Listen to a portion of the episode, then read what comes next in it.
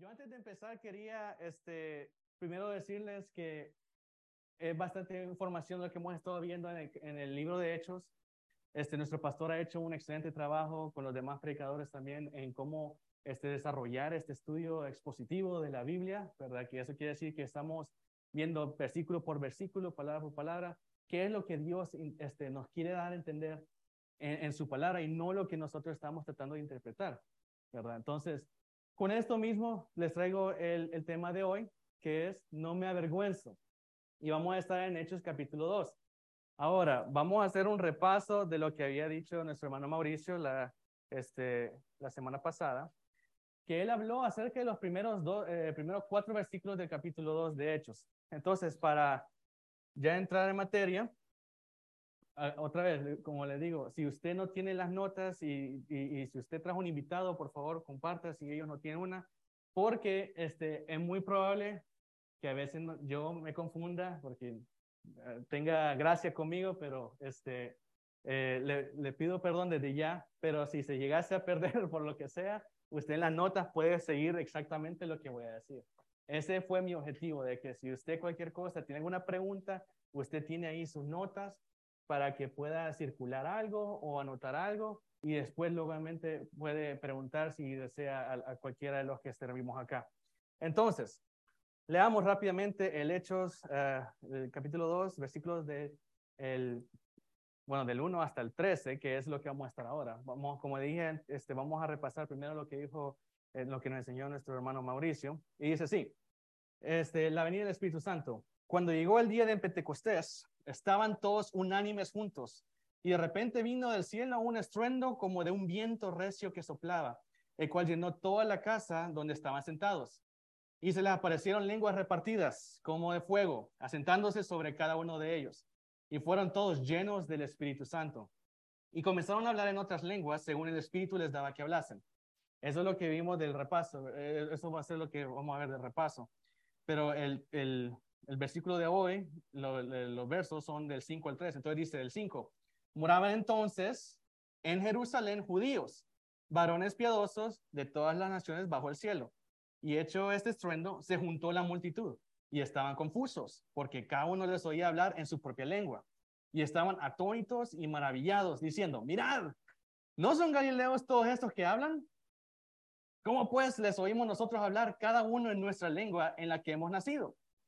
Partos, medos, elamitas y los que habitamos en Mesopotamia, en Judea, en, Capazo, en Capadocia, en Ponto y en Asia, en Frigia y en Panfilia, en Egipto y en las regiones de África más allá del Sirene.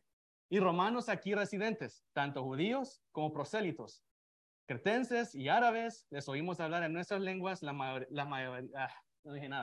las maravillas de Dios.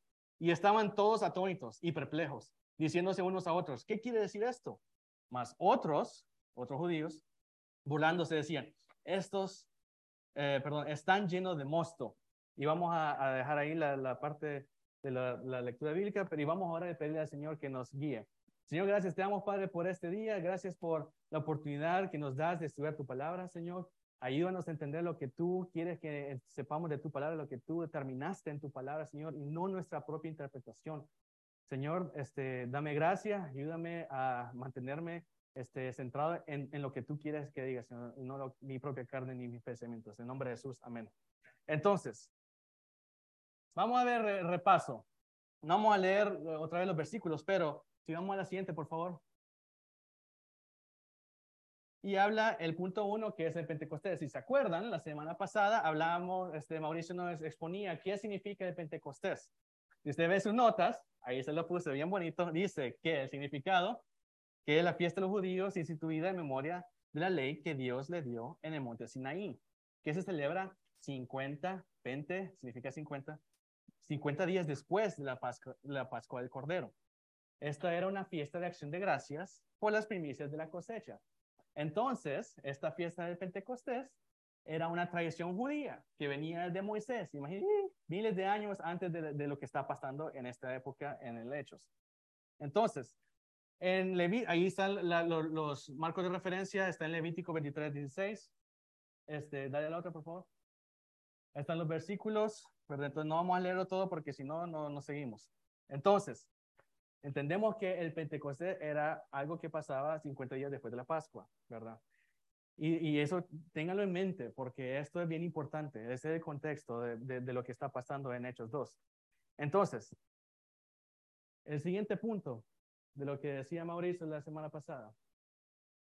Y dice así, el versículo 2 es un estruendo efímero.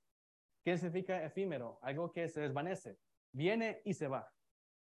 Entonces, el versículo 2 dice, describe de que cuando viene el Espíritu Santo, viene como que fuera un, estruendo, un sonido muy fuerte, como que fuera un viento que soplaba recio. Ustedes nunca han estado en un huracán, un tornado, ¿verdad que no? Bueno, y si han escuchado, y si han estado, en El Salvador había uno que llegó hace muchos años, pero imagínense las tormentas que caen a veces aquí, ¿verdad? En, Missouri, que uno dice, ay, no, ya se me fue la casa. No se han fijado que a veces, y suena, pero horrible, ¿verdad? Entonces imagínense que suena algo así vino, un sonido, un estruendo tan grande que la Biblia describe como un viento muy recio. Entonces, imagínense, solo quiero que imagínense eso, pero no era un viento, y ese es clave. Dice, como un viento, pero no era un viento. O sea, no era algo como que, imagínense, sóplese la mano y la tiene sudada, va a sentir mejor, ¿verdad? Pero imagínense, no era eso. Entonces, si no, fue un viento, sino que fue un sonido muy fuerte nada más, como el viento, ¿verdad? Y, por eso lo describe la Biblia. El viento no puede ser contenido en un lugar. Si aquí viene el aire acondicionado, usted trate de agarrarlo así en su mano, no puede. Asimismo, el Espíritu Santo llenó la casa. No se pudo contener, estaba todo el mundo. Y una de las cosas que nos describía el hermano Mauricio es que en el momento que llegó el Espíritu Santo, todos estaban haciendo qué? Dice, la única que la Biblia describe es que ellos estaban sentados. Miramos la semana pasada que no estaban haciendo una acción o diciendo, Señor, lléname el Espíritu, o haciendo, tratando de hacer una obra para llegar a eso, sino que simplemente el Espíritu llega. ¿Y qué quiere decir eso? Que nosotros ahora, ¿verdad? Acuérdense que eso estamos hablando de la transición, el hecho de un libro de transición. Ahora nosotros, los que queremos seguir a Jesucristo y que lo hemos aceptado en nuestro corazón, podemos recibir el Espíritu Santo y ser, ser sellados. Y no, no, no, no, hay que hacer nada, no hay que hacer una obra, no, no hay que tomar acciones, no hay que hacer nada para merecerlo, para que pueda entrar a nosotros. Lo único que dice la Biblia, que lo vamos a ver luego, es creer en Él, ¿verdad? Entonces, eh, los discípulos escucharon el estruendo, que es algo que escucharon que no sintieron, y asimismo nosotros podemos obtener esto a través del oír. Y, no, y estaba la referencia en Romanos 10, 17, que dice que así que la fe es por el oír y oír la palabra de Dios. O usted cuando alguien le predicó la palabra, a menos que usted no pueda escuchar, pero usted escuchó a alguien que le compartía el evangelio, ¿verdad? Y de esa palabra que escuchó, entra su corazón y entonces empieza este, uno a, a, considerar qué es lo, del, evangelio. Entonces, Vamos a la otra, por favor. El punto número tres del repaso. El bautismo del Espíritu Santo. Y aquí, esto es muy clave. Recordemos, por favor, que, como decía el pastor Mata, todos venimos de un trasfondo diferente. A veces nuestras doctrinas, las enseñanzas, ¿verdad? Que hemos aprendido en nuestras iglesias pasadas. Este, pueda que estemos de acuerdo o tal vez no tanto, pero solo les pido, por favor, que considere, ¿verdad? Entonces, usted mismo luego, ahí tiene las notas, puede simplemente escudriñar su Biblia y usted toma sus propias conclusiones. Pero si quiere que le ayudemos, aquí está el costo discipulado. Así que ya con eso, otro anuncio, ¿verdad? Nuevamente, el costo discipulado, disipúlese. Este, en, entrenemos en la palabra de Dios, porque solo así nosotros vamos a poder hacer ese tipo de estudios para nosotros mismos, no porque el pastor Mata me dijo, no porque mi esposa me dijo, sino porque el Señor me dijo a mí, ¿verdad? Entonces, el punto 3, el bautismo del Espíritu Santo. Dice les aparecieron lenguas repartidas como de fuego asentándose sobre cada uno de ellos. Y nuevamente, vamos a ver en los puntos. El bautismo del Espíritu Santo fue dado a todos los discípulos que estaban en la casa equitativamente. A nadie el Señor le dio más espíritu que a otros. No porque el pastor Will es el pastor Will, nosotros que somos siervos, ¿verdad? No vamos a tener Espíritu Santo. Tenemos todo repartido igual. A nadie se le dio más que a otro. el bautismo del Espíritu Santo fue representado con señales físicas que solo pasaron en ese instante y para esa audiencia. ¿Quién era la audiencia que se encontraba en la casa? A ver quién se recuerda. Eso, ¿quién dijo discípulo primero? Cafecito para Osiel. O sea, mentira, como, bueno, que era, un chiste que Pastor Mata se confundía con Oseas y Osiel. Este, entonces, era la audiencia, los discípulos, ¿verdad? Y siempre el Pastor Mata todas las veces nos dice, hermanos, de ahí, considere la audiencia, ¿verdad? Entonces, Yay dice. Otro, yo no entiendo qué Yay dice, pero este, yo pienso como que diga, eh". este, eh, la, la, audiencia que tuvo el Espíritu Santo, o sea, imagínense estar ahí. Y eso, por eso decíamos que era algo efímero, porque pasó en ese instante a solo ellos y ahí se acabó. Ya no más. Nadie afuera de ese lugar pudo observar ni pudo sentir nada, nada, nada. Solo los que estaban ahí. Y eso es bien clave. Entonces, el, el bautismo del Espíritu Santo, como dije, como dije eran, fue representado, ya no dije nada, por algo físico. Acuérdense que los judíos, y lo vamos a estar viendo luego, los judíos siempre han pedido una señal física. Las lenguas y todo lo que estaba pasando era algo físico para que los judíos creyeran.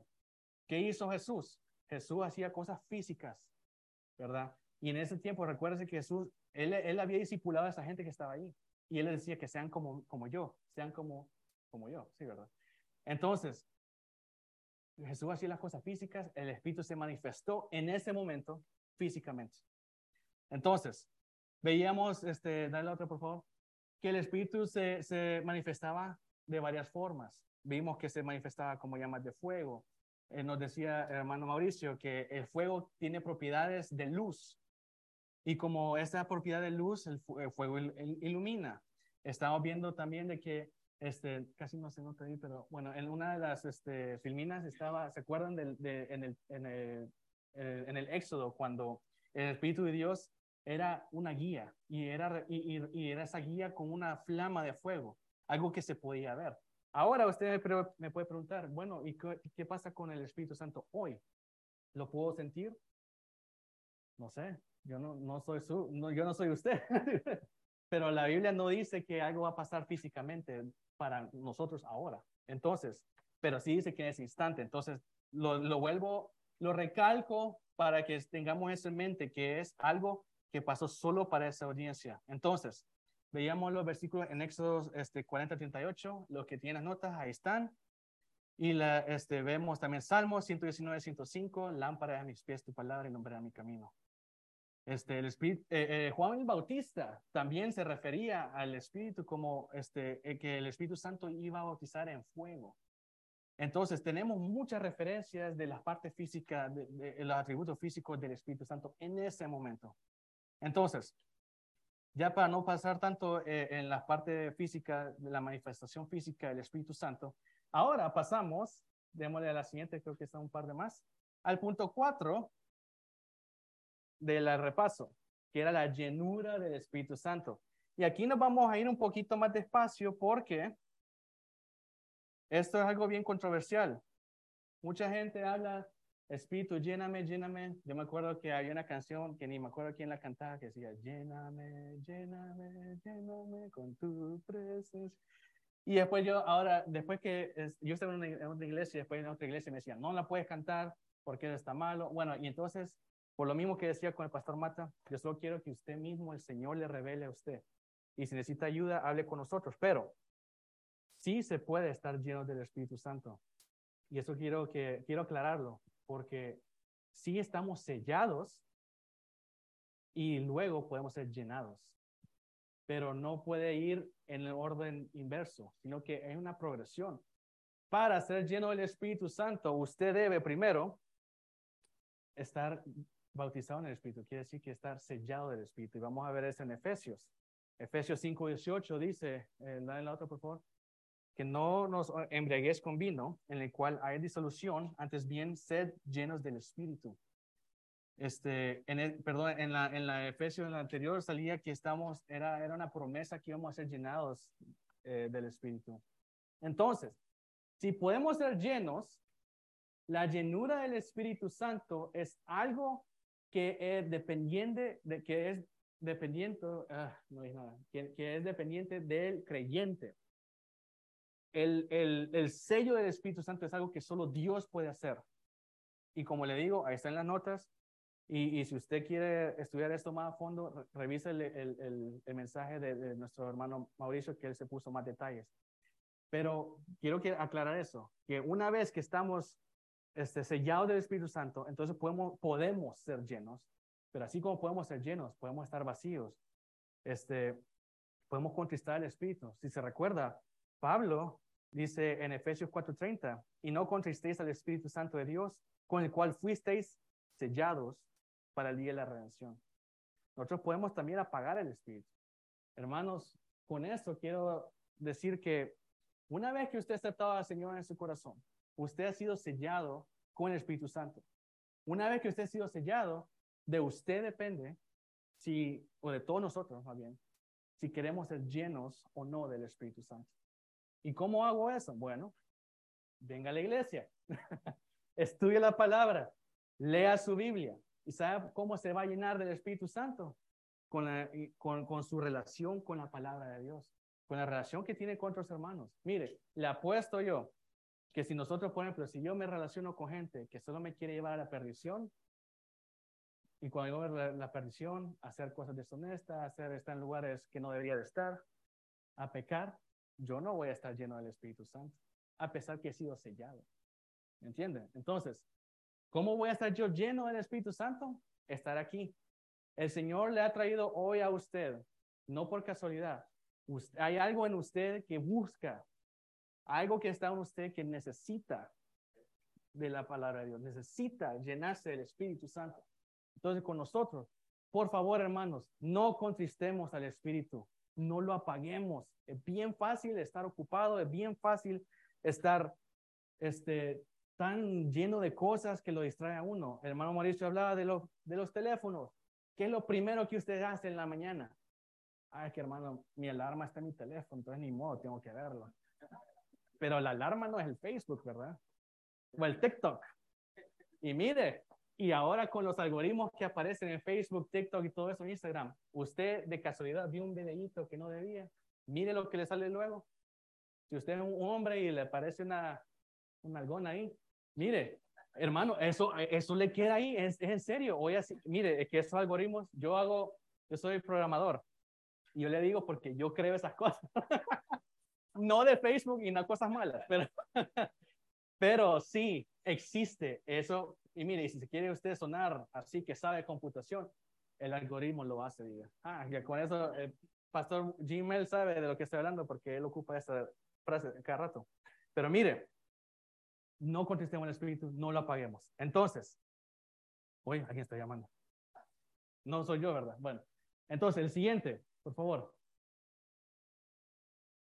Ahora, el punto 5 de la parte B del, del versículo 4, que dice, comenzaron a hablar en otras lenguas, según el Espíritu les daba que hablasen. Entonces vimos que hay la progresión, como hablamos. Primero fueron sellados, luego fueron llenos del Espíritu Santo, y ahora que están llenos, eh, ahora pueden ser usados por el Espíritu Santo. Nótese que no son, son pasos específicos que ahora en día, hoy en día todavía podemos hacer uso de ellos.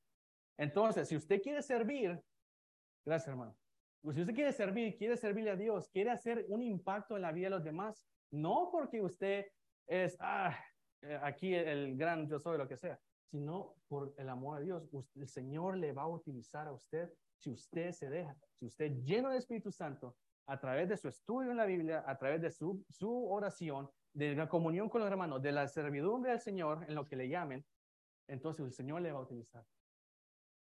Pero, ¿y, y, sabe qué? Es bueno, es, agradable ayudar a, eh, a hacer cosas para el Señor. Entonces, veamos la evidencia del Espíritu Santo. Ahí están en los puntos.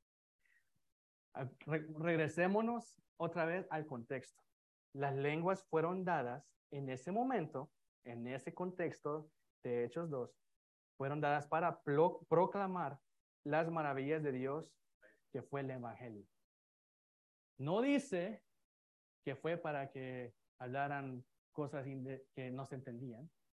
Y vamos a ver qué es lo que significan las lenguas.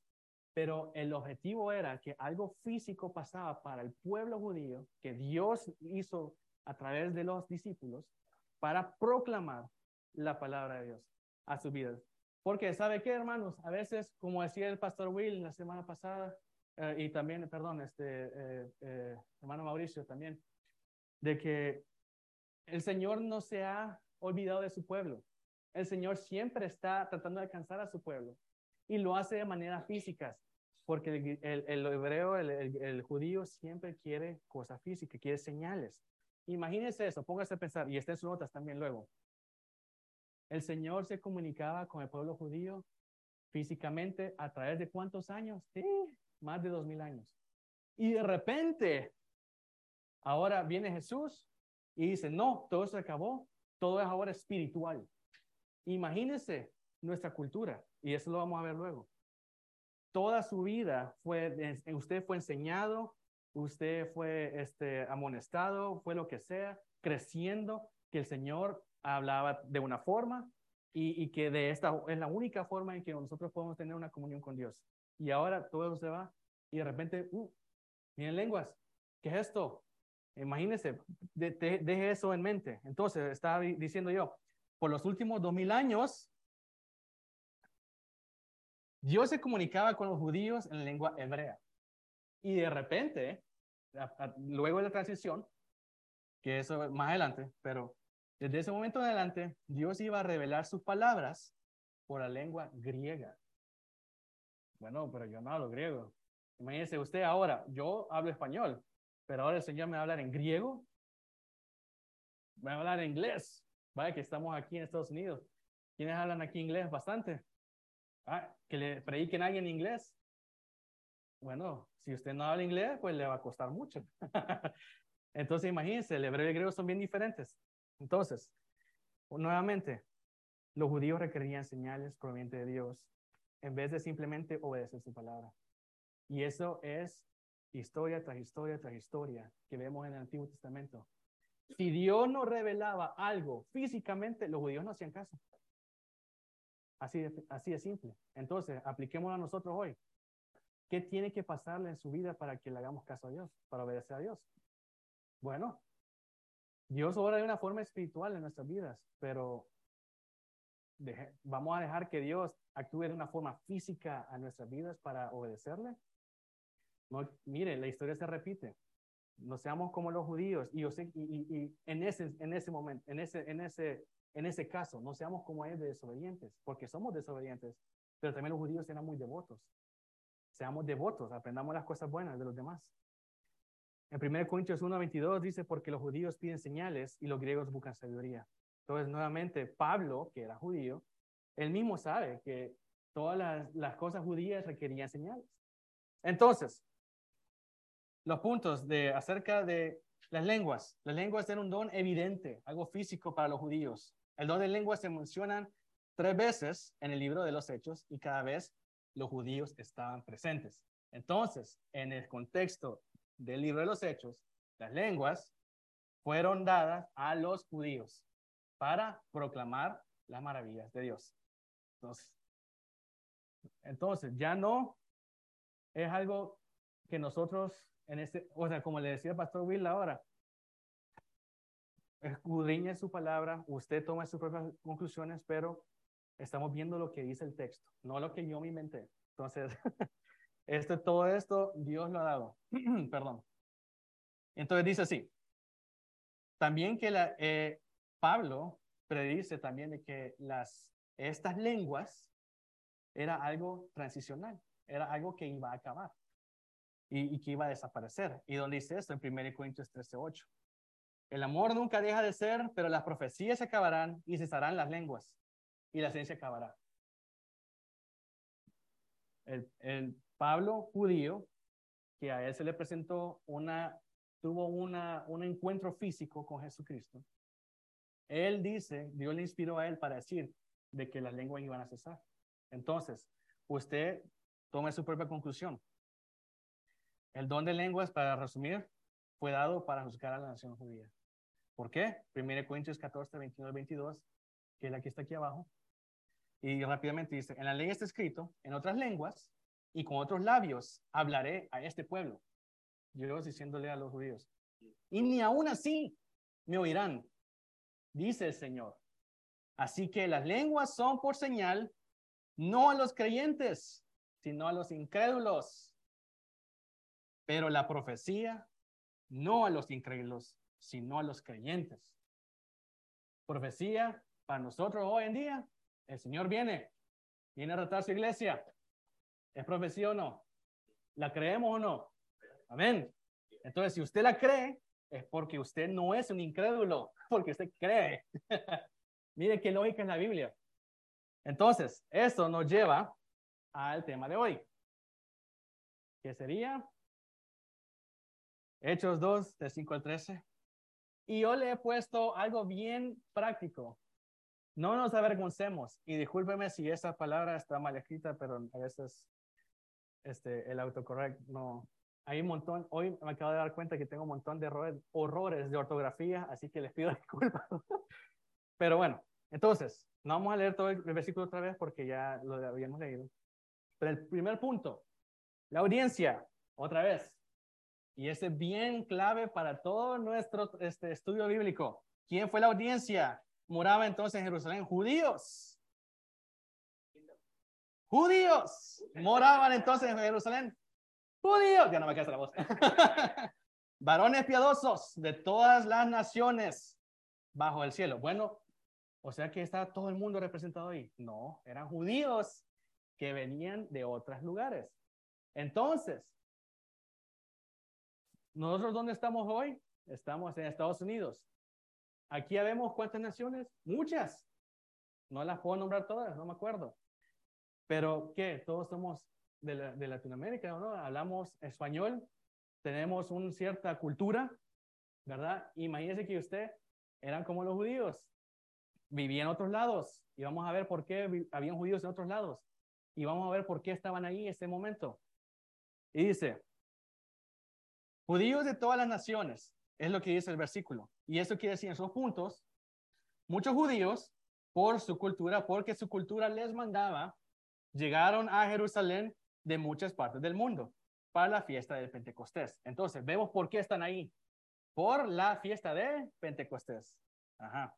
Entonces, nuestra cultura, ahora estamos hablando nosotros, la parte aplicacional. Nuestra cultura dicta cómo nosotros actuamos en nuestra casa, en nuestros trabajos, etc. Ahora piense usted, mi cultura dicta mi forma de actuar, mi cultura dicta mi forma de cristianismo, mi caminar en Dios, con Dios, o dejo las cosas que están fuera de la voluntad de Dios que dice mi cultura para seguir lo que Dios dice. ¿Qué es lo que dicen nuestras culturas? Por ejemplo, yo soy de Salvador, soy de la capital. Están mis padres allá, ellos también son de la capital. Nosotros a veces tenemos culturas, en la cultura de Salvador es muy católica y no tengo nada en contra de los católicos, pero hay muchas cosas que uno lo hace por repetir, solo por repetir, como rituales. Son cosas que uno acostumbra a hacer. Ah, que vamos a las fiestas patronales, vamos a las este, eh, celebración de no sé qué. ¿Y por qué lo hace uno? Bueno, porque todo lo hacemos, la tradición, exactamente. Ahora, hay tradiciones en partes del mundo que están en contra de la voluntad de Dios. Entonces vamos a ser partícipes en ella. Si somos cristianos, no lo hagamos. La voluntad de Dios es lo que tenemos que hacer nosotros. Ya vamos a ver luego que nosotros, Dios nos hizo una nueva criatura, nos dio una mente nueva. No sigamos lo que diga nuestra cultura, lo que dicta lo que hemos hecho antes, con las cosas que hemos crecido anteriormente. Somos nuevas criaturas. Entonces, recordemos esto, los judíos, por su cultura, negaron y crucificaron a Jesús. Por su cultura. Imagínense. Ah, pero mi cultura no dice matar a nadie. Bueno, la cultura islámica sí. Entonces la vamos a seguir. Si usted quiere ser islam, ¿va a matar a alguien? ¿No? Bueno, espero que no, ¿verdad? Pero nosotros estuvimos en Egipto un par de años y había gente que sí lo hacía. Por, se abusaba de la gente. Este, eh, nos engañaban, nos querían estafar, nos querían, este, eh, bueno, tantas cosas. porque su cultura lo, lo decía que estaba bien. ¿Y qué dice mi cultura? Eso está malo. Pero ¿qué dice la cultura de Dios? El Evangelio. ¿Qué dice? Tengo que amarles. Entonces, Juan 10, 13, de 30 al 33. Yo y el Padre somos uno, dice Jesús. Entonces los judíos volvieron a tomar piedras para apedrearle. Jesús le respondió, muchas buenas obras os he mostrado de mi Padre. ¿Por cuál de ellas me apedráis? Le respondieron los judíos diciendo, por buena obra no te apedreamos, sino por blasfemia, cultura.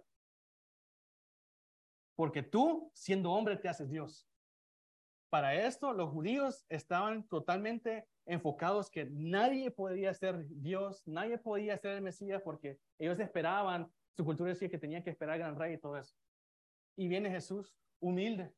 Y sin embargo, de todas estas cosas físicas que él hizo, aún así, todavía su cultura estaba tan grabada que no permitían que Jesús obrara en sus vidas. Pablo era un judío extremista. Él mataba cristianos. Gálatas 1.14. Y en el judaísmo aventajaba a muchos de mis contemporáneos en mi nación, siendo mucho más celoso de las tradiciones de mis padres. Mucho más celoso de las tradiciones de mis padres. Ustedes y nosotros seguimos las tradiciones de nuestros padres. Sin embargo, Jesús cuando se le apareció le cambió la vida. Hechos 9 de 1 a 9, que eso va a venir más adelante. Hermanos, ahora que somos hijos de Dios, debemos comportarnos distintamente. Ya no podemos llevar el mismo hombre, la misma mujer, el mismo pensamiento que traíamos que cuando era, fuimos criados. Nuestros padres, nuestros abuelos, nuestros bisabuelos, esa cultura con la que crecimos, si no sigue la voluntad de Dios, no la siga. Primera de Pedro 1, 14 y 16. Como hijos obedientes, no os conforméis a los deseos que antes teníais, estando en vuestra ignorancia, sino como aquel que os llamó a santo, sed también vosotros santos en toda vuestra manera de vivir. Toda. Por eso, porque escrito está, sed santos porque yo soy santo. ¿Qué testimonio tenemos enfrente de la gente? No nos, la otra por favor. Y el tema de hoy eh, es, no nos avergoncemos de nuestra nueva forma de vivir, de ser un buen testimonio para llevar a otros a los pies de Cristo. No nos avergoncemos. 1 Corintios 10, 31. Sí, pues. Ella no dije nada. Sí, pues coméis o bebéis o hacéis otra cosa, hacedlo todo para la gloria de Dios. Amén. Consideremos nuestra cultura. Si nuestra cultura está en contra de la voluntad de Dios, ya no la practiquemos. Y vamos a verlo, amén, hermano. Y vemos el siguiente versículo, eh, parte del versículo. Y hecho este estruendo, se juntó la multitud. Recordemos que pasó el Espíritu Santo, viene, hay una parte física y ahí están muchos judíos de todos lados, ¿verdad? Y escucharon algo. Eso sí lo escucharon. Se juntó la, multitud. Entonces, estos judíos eran la nueva audiencia, o sea, teníamos la audiencia del día de Pentecostés, que fueron los discípulos de Jesús, pero ahora tenemos unos nuevos judíos, que eran judíos que estaban repartidos, que estaban diásporos, ¿cómo se dice? Este, dispersos en todos lados. Entonces, estos judíos eran la audiencia preparada por Dios para los apóstoles. Dios, Él en su infinita sabiduría, supo que en el día de Pentecostés iba a llegar esta multitud de gentes Consideremos nuestra audiencia. Dios había hecho congregación, una congregación internacional de los judíos. Imagínense, aquí estamos una congregación internacional, ¿sí o no? Amén. Hay que estar siempre preparados cuando usted tiene la oportunidad de hablarle a alguien de otro lado. Mire, el, el, el ¿cómo se llama? El ministerio FOI de la iglesia. ¿Qué hace el, el ministerio FOI? Va a traer gente internacional. Ellos vienen aquí Imagínense, Dios mismo está haciendo lo que hizo en hechos aquí con nosotros. Usted y yo, todos podemos ser partícipes en eso. Entonces, hay que estar preparados para predicar. Se le acerca un extranjero, no conoce nada, no conoce a nadie. La oportunidad perfecta para usted. Dios le puso a esa persona en su vida. Háblele del Señor. Esté preparado. Considere su audiencia. Según el Timoteo 4.2, que prediques la palabra, que instens, dice, a tiempo y fuera de tiempo. Redarguye, reprende, exhorta con toda paciencia y doctrina. Hay que ser pacientes con la gente que vamos a predicarles. Hermanos, según el Timoteo 4:5, pero tú sé sobrio en todo. Soporta las aflicciones, haz obra evangelista, cumple tu ministerio. No tenemos opción. Cuando Dios nos pone a la internacional, extranjero, quien sea, su vecino, su amigo, quien sea, es nuestro deber hacer obra evangelista, cumplir nuestro ministerio. Dios, así como a los discípulos de Jesús, les puso a los judíos, les dio la oportunidad de predicarle a gente que quizás nunca hubiera conocido en su vida. Asimismo, nosotros conocemos gente todo el tiempo que capaz nunca la vamos a volver a ver. Estamos aprovechando el tiempo, estamos aprovechando esta oportunidad. No nos avergoncemos del Evangelio. Entonces, punto número dos, versículo 6b al 7, que es la segunda parte del, del 6. Y dice así, ya, y vamos a, este, creo que no me va a alcanzar el tiempo, pero hermanos, vamos a, hacerlo lo, lo, mejor posible, vamos a ser efectivos. Y estaban confusos. ¿Quiénes? Los judíos. Porque cada uno, los judíos internacionales, porque cada uno les oía hablar en su propia lengua. Bueno, yo soy de Salvador, y en Salvador el coloquialismo, ¿verdad? Si uno es de, del campo, si es de donde sea, habla diferente a la, a la gente de la ciudad. Vemos aquí los americanos también, ¿verdad? Va a Boston, a Boston, dice así. Va a Texas, entonces, en cualquier lado, imagínense, pero ¿sabe qué? De, la forma que usted habla, describe de dónde, de dónde es usted. Entonces, tengamos eso en mente.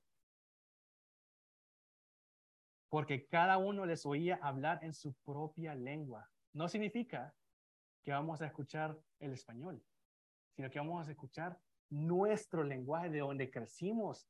Estaban atónitos y maravillados. A mí cuando yo conocí a Jim y a Kathy, este, y estábamos en Salvador, yo decía, mira, estos gringos que chivo hablan español, vos, mira. y, y se siente uno feliz, ¿verdad? ¿Sí o no? Cuando uno le habla en su idioma. Aquí, ¿por qué estamos ahora aquí en la clase hispana? Porque hablamos español y nos gusta estar con gente que habla español, ¿o no? porque entonces nos viéramos todos allá en la ¿verdad? En la iglesia. Pero bueno, y, no quiero hacer así acepción de personas, pero deberíamos estar todos también allá porque son parte de, pero es otra, otra predica. Entonces, estábamos, estaban atónitos y maravillados diciendo, mirad, ¿no son galileos todos estos que hablan? Entonces, vemos que los judíos estaban siendo, como ahora, el término famoso de hoy, racista con las o, estaban discriminando a los demás judíos. Bueno, y que tú no eres de, rancho, pues, no sos de campo. Y andaba hablando así, como quien dice, mirate, o sea, es, es algo que, que ellos no podían creerlo, porque en ese tiempo, para que uno hablara otro idioma, tenía que ser muy doctor, eh, muy estudiado y, y, casi nadie podía estudiar. Con que ahora, y yo me incluyo, no estudiamos, yo no estudié en la universidad. Ya luego en medio hice algo ahí, pero no fue que yo me iba a sentar ahí a estudiar como mi mamá y mi papá siempre me regañaron que no estudiaba, porque ellos son muy académicos, yo no, todo lo contrario.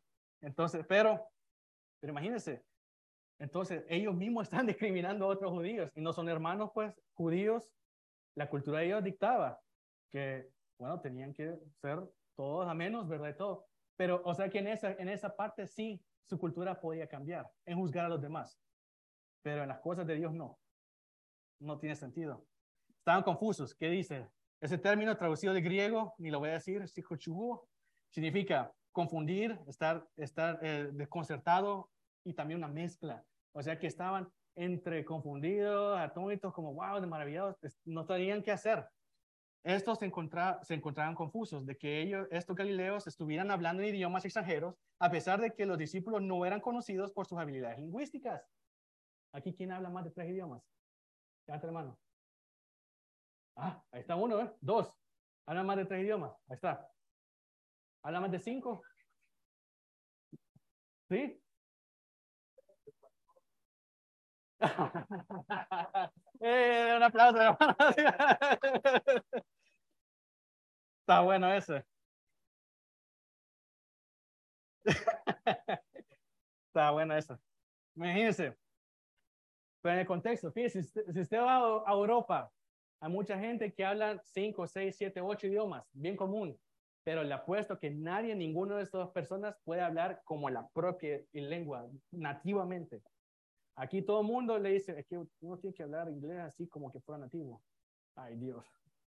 Mire, a puras penas le sale a uno usted. Entonces, y ya imagínense estas personas. Entonces, veamos. Pero fíjese esa palabra confusión en términos lingüísticos. No es la primera vez que ha pasado en la historia. El Señor Dios hizo lo mismo en la torre de Babel. Génesis 11, 7. Ahora pues, descendamos y confundamos ahí su lengua. Dice Dios Padre hablando con sus otros atributos, para que ninguno entienda el habla de su compañero. Porque ¿qué estaban haciendo? Trataban de ser, eh, crear la torre y tratar de ser como Dios. Y vino Dios y los confundió con sus lenguas. Imagínense qué bonito, ¿verdad? La podemos ver un cuadro también de, de lo que había pasado anteriormente cuando todo el mundo tenía un mismo lenguaje. Y ahora estos están siendo afectados por, por lenguas que ellos tenían de su propio este, país. Entonces, quedaron atónitos. Era, eso significaba algo de admiración. Estaban muy sorprendidos y estaban, estábamos llamados nosotros. Este, uy, ¿por qué le puse? Estamos llamados a como Jesús. Ahí me equivoqué. Pero solo de atónitos es algo de admiración. Algo que, alguien que está muy sorprendido. Marcos 2, del 9 al 12. ¿Qué es más fácil? Decir al paralítico, tus pecados te son perdonados o decir, levántate, toma tu leche y anda. Nosotros, eh, ya, ya sé por qué lo puse, perdón. Es que nosotros estamos llamados a ser como Jesús. Y Jesús, a sus discípulos, ellos estaban haciendo lo que Jesús estaba haciendo. Jesús maravillaba a su gente, dejaba a la gente atónica. Entonces dice, para, para el contexto, pues para que sepáis, en Marcos 2, 10, para que sepáis que el Hijo del Hombre tiene potestad en la tierra para perdonar pecados. Dijo el paralítico, a ti, te digo, levántate, toma tu lecho y, vete a tu casa. Entonces él se levantó enseguida y tomando su lecho salió delante de todos, de manera que todos asombraron. Una señal física. Y glorificaron a Dios diciendo, nunca hemos visto tal cosa. Esta gente estaba atónita de ver el milagro que había hecho Jesús. Y luego pasamos a, a la otra palabra clave, maravillados. Eso es estar llenos de asombro, de admiración. Estar sorprendidos por algo. Y nuevamente estamos llamados a ser como Jesús. Jesús maravillaba a la gente también. Entonces podemos ver que los discípulos de Jesús no solamente predicaban a Jesús, pero actuaban como Jesús, porque se dejaron utilizar por Dios, así como Dios, como Jesús se dejaba utilizar por el Padre, aunque Él era Dios. No confundamos eso. Entonces, la otra parte del versículo, ya me quedan cinco o siete minutos, ya vamos a ver. No son galileos todos estos que hablan, en lo que decía anteriormente. Los mismos judíos estaban siendo, estaban discriminando a los demás. Los discípulos de Jesús estaban siendo menospreciados por los otros judíos, a pesar que ellos estaban siendo utilizados por Dios física y espiritualmente. No despreciemos al obrero de Dios, hermanos. Esta es la parte que, que, yo quiero recalcar. No nos avergoncemos, nuevamente, nuestra palabra clave, nuestra frase clave. No nos avergoncemos de seguir la voluntad de Dios, aunque para el mundo u otros cristianos no seamos nosotros los adecuados para servir al Señor. Estos galileos, estos judíos que eran pescadores, eran analfabetas quizás, o, no, habían estudiado, fueron utilizados por Dios. Y Dios no hace excepción de personas. Nosotros jamás, nunca nos sintamos que no damos el ancho para algo, especialmente para las cosas de Dios. Claro, yo, por ejemplo, yo no puedo construir algo así como esto o como el pastor Jim lo hace mis talentos son diferentes. No confundamos talento con el servicio al Señor. Pero todos nosotros, el Señor nos ha capacitado para hacerlo porque Él no hace acepción de personas. Entonces, no nos avergoncemos del ministerio. 1 Corintios 1, 27 y 29. Sino que lo necio del mundo escogió Dios. Yo soy necio para avergonzar a los sabios.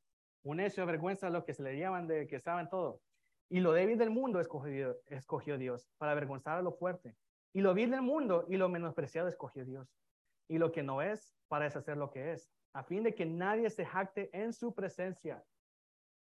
No seamos orgullosos, porque también la otra parte, nosotros pudiéramos también, nosotros, menospreciar a los demás. Es que el pastor bueno tiene pelo, entonces no me cae bien. Porque yo sí.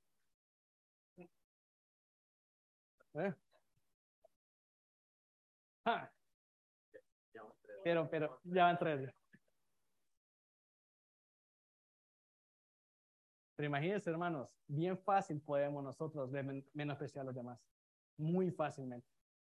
Ah, es que los costarricenses, ¿para qué? Cuatro. El salvadoreño, mire, yo le voy a decir algo. En esa cultura. Obligado porque tenía hambre, pero me Pero imagínense, nosotros en Salvador a veces podemos ser muy, o sea, si usted es de la capital, una persona que es de la capital, rápido, lo, lo menosprecia la gente. Es la cultura.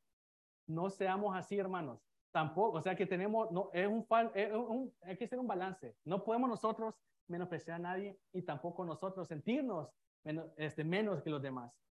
Porque todos somos iguales. Y es lo que veíamos en 1 Corintios este, 1, 27, 29. Y lo tienen ahí en, su, en sus notas.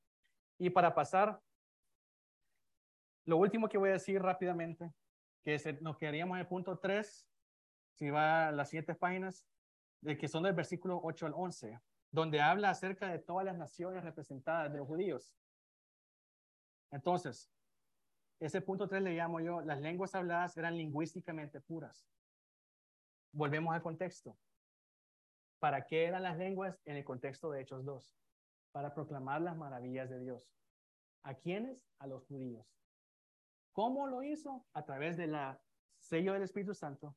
Fueron ellos llenados del Espíritu Santo porque fueron fieles y fueron ellos escogidos para luego hacer la proclamación de la palabra de Dios en las lenguas nativas de cada uno de los judíos que venían del extranjero, tanto al que estaba ahí en Jerusalén como los que estaban fuera. Y en sus notas, este, luego aparece, les puse ahí un montón de, de referencias acerca de la por qué habían otros judíos en otros lados del mundo, que eso es la famosa diáspora judaica, que ni me voy a meter ahí porque eso hasta yo me enredé. Entonces, que está ahí en los mapas, mire, denle el otro por favor, que creo que se, se entiende más. Ahí está. Ahí están todas las naciones representadas que dice el texto. Pueden que haya más, puede que no, pero este es el mejor mapa que encontré, que más o menos similar porque es todo borrosito, pero ahí está. Entonces, como le digo, la nota puede, y todo eso lo podemos poner en el, en la, en el WhatsApp, pero entonces, pero lo, lo ideal de aquí era, no nos avergoncemos, digamos a la otra. Dale otra. No nos avergoncemos de querer relacionarnos más con Dios. ¿Por qué digo eso? Jesús está en la puerta de nuestro corazón esperando a tener comunión con nosotros. No nos avergoncémonos. No nos avergoncemos de, de, de, lo, de donde venimos. Nosotros venimos de otros países que quizás hicimos cosas que no debimos. No nos avergoncemos de eso. Pidámosle perdón a Dios. Eh, quedémonos nosotros este, eh, eh, con ese caminar en Dios. Mire, todos tenemos un pasado. Estos judíos venían de un contexto que no sabemos. A saber qué hicieron ellos en sus países en donde ellos nacían, donde, donde nacieron. Igual nosotros. Entonces, para ir terminando, hermanos, quiero dejarlos con esto. Apocalipsis 3:20. He aquí, creo que está este, arribita. He aquí, yo estoy a la puerta, dice Jesús, y llamo. Si alguno oye mi voz y abre la puerta, entraré en él y cenaré con él y él conmigo. ¿Qué quiere decir esto? No nos avergoncemos de querer tener una relación con Jesús. Él está dispuesto a perdonarle, a amarle, a hacerlo este, parte del reino de Dios. Entonces, con esto quiero, lo vamos a dejar hasta aquí, hermanos. Pero recordemos eso, que no nos avergoncemos de esas cosas, de lo que el Señor nos ha, imagínense, de este cuadro físico, de las lenguas y todo eso. Olvídese de eso. No se avergüence de su caminar en Dios. Y si usted no sabe qué es caminar con Dios, si usted no conoce el Espíritu Santo, usted no conoce nada de esto, hable con nosotros. Hoy usted mismo puede tener este regalo, como vimos al principio. Los discípulos obtuvieron el Espíritu Santo. ¿Por qué? porque ellos accedieron. No hicieron nada, no se lo merecían. Yo no me merezco el Espíritu Santo, nadie lo, lo merece. Con lo mismo, hermanos, les dejo eso. No nos avergoncemos de nuestro pasado, no nos avergoncemos de quiénes somos. Hagámoslo, hermano, tengamos eso en mente. Entonces, hermano pastor.